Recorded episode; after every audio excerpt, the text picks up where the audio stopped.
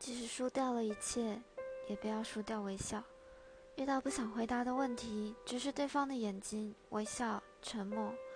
爱情就像乘法，其中一项为零，其结果永远为零。爱笑的女孩子运气不会太差。